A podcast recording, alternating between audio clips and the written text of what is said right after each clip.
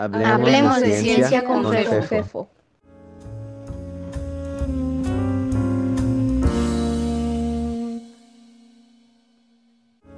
Energía oscura.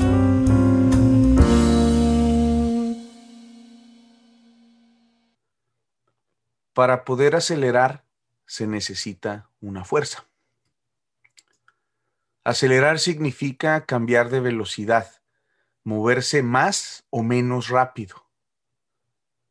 Si lanzo una pelota al aire con mi mano, la empujo por un breve instante y proveo una aceleración que a su vez hace que empiece a moverse hacia arriba. En el momento en que deja mi mano, la única fuerza que sigue sintiendo es la de la gravedad que la jala hacia abajo. Por eso la pelota sale disparada con la velocidad inicial que le di hacia arriba, luego empieza a disminuir su velocidad, acelera negativamente, hasta detenerse y luego regresa incrementando de nuevo su velocidad con una aceleración positiva, que esta vez es hacia abajo. Gracias a esto pudimos inventar el béisbol.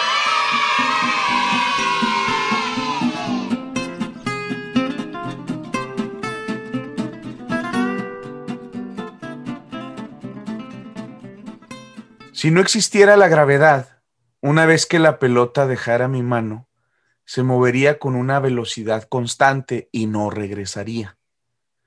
No aceleraría ni para incrementar ni para disminuir su velocidad. Simplemente seguiría su camino con la velocidad inicial que le haya podido brindar con mis músculos. Para acelerar positiva o negativamente necesitamos algo más, una fuerza, si de repente me diera cuenta que mi pelota avanza hacia arriba después de ser lanzada y que acelera incrementando su velocidad, podría estar seguro que la pelota llevaba un pequeño cohete que en el vuelo se encendió y le dio la fuerza necesaria para lograr esa aceleración.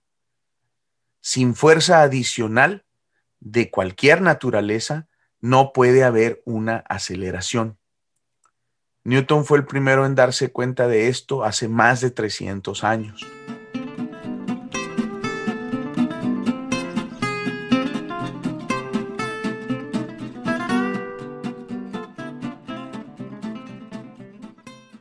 Otro posible desenlace de mi lanzamiento es que le diera suficiente velocidad inicial a la pelota como para que pudiera escapar de la atracción gravitacional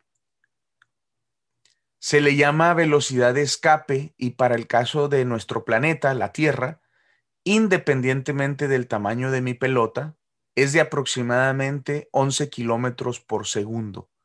Sí, 11 kilómetros cada segundo.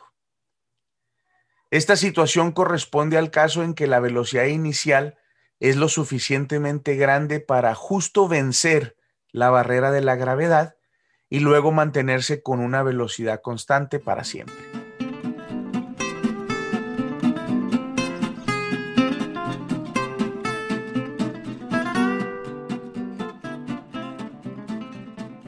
El universo está en expansión.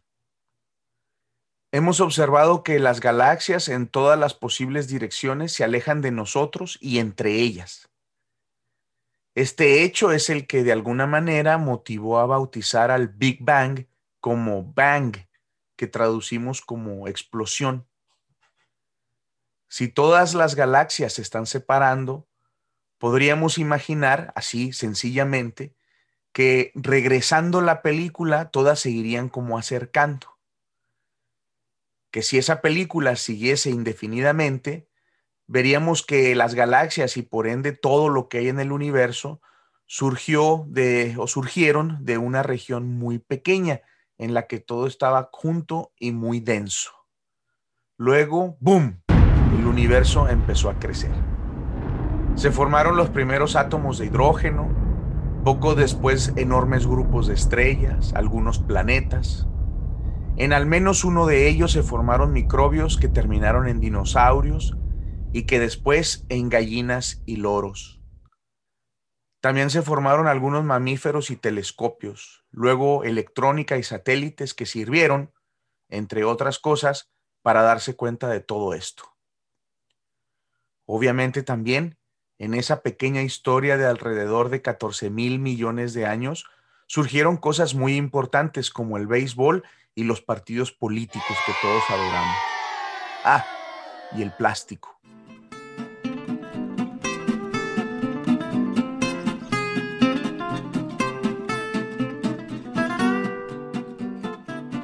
Pues bien, el universo fue iniciado con un Big Bang que le permitió avanzar con una velocidad inicial, algo así como mi mano lanzando la pelota.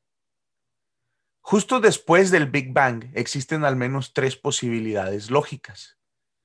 Al igual que con la pelota, la gravedad, en este caso la atracción entre toda la materia del universo, frena poco a poco la expansión y el universo se regresa. Otra opción es que la velocidad inicial haya sido suficiente para escapar y permanecer en expansión de una manera constante, es decir, creciendo a un ritmo que no cambia.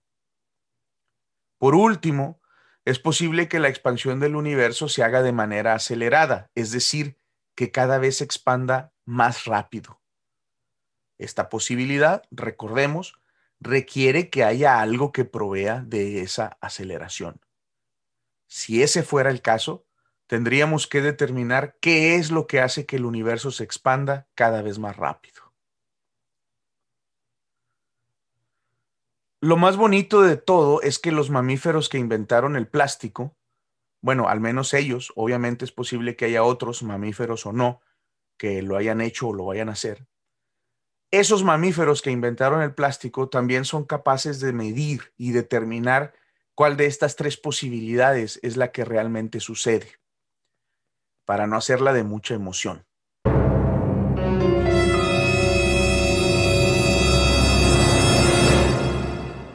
El universo se está expandiendo aceleradamente. Poquito, pero aceleradamente. Y por ende, existe algo que está acelerando la expansión.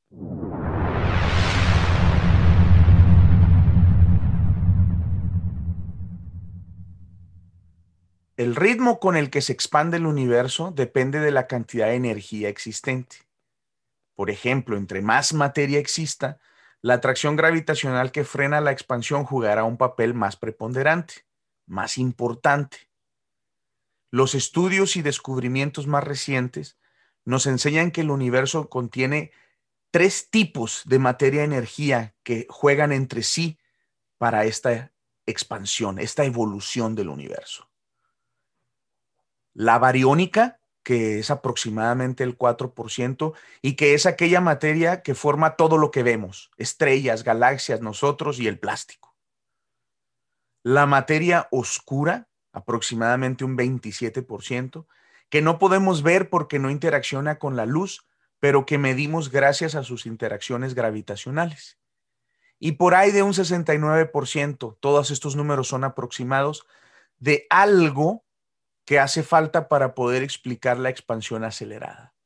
No sabemos qué es, pero sabemos más o menos cómo se comporta, compite con la atracción gravitacional.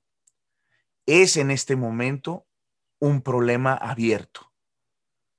Para ponerle emoción y darle un nombre sexy, le llamamos energía oscura.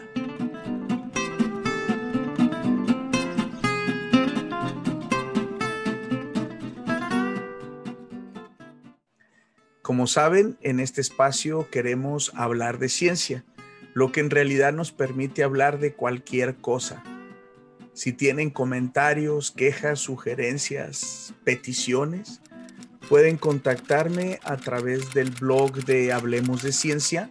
Eh, la dirección es fefino.com o envía un mensaje de correo electrónico a fefo.aranda.gmail.com.